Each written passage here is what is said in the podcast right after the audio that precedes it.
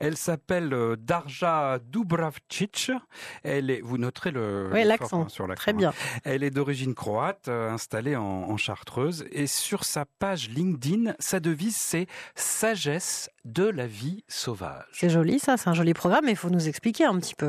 Darja est spécialiste du biomimétisme. Le biomimétisme, Vanessa, c'est un champ de réflexion dans lequel on s'inspire de la nature pour développer des technologies et des savoir-faire. On peut acquérir des propriétés qu'on n'arrive pas à inventer par nous-mêmes.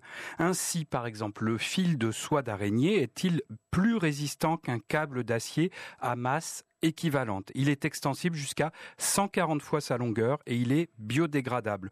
Mais surtout, surtout, songez-y, la petite épère diadème qui se promène tranquillement sur une rose fraîche dans votre jardin, Vanessa, elle fait son fil dans son petit ventre tranquillement, à température ambiante, alors que pour obtenir le fil d'acier, il faut chauffer la matière au-delà de 1000 degrés. Waouh, incroyable. Et c'est pareil d'ailleurs avec les quenottes d'un bébé. Ben oui, les, les, les dents de, de nos tout petits euh, sont aussi dures que la porcelaine d'une tasse à café.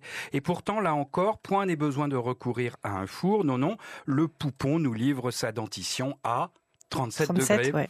Euh, certes, avec quelques cris, mais dans des Mhm. conditions dites de chimie douce. C'est quoi la chimie douce? Mais La chimie douce, c'est une chimie qui opère à température ambiante ou à proximité de la température ambiante, sans produits corrosifs, sans procédés mécaniques violents. Une chimie qu'on peut apprendre en observant l'intimité de la nature, par exemple. Chute, silence, ça, pousse. Mais Darja a bien d'autres exemples en tête quand elle parle de biomimétisme.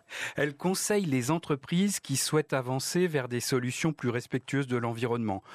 Côté low-tech, par exemple, euh, elle rappelle que pour l'architecture, on pourrait peut-être se passer des ventilations euh, mécaniques pulsées dans les immeubles en s'inspirant des termitières qui ont une ventilation naturelle.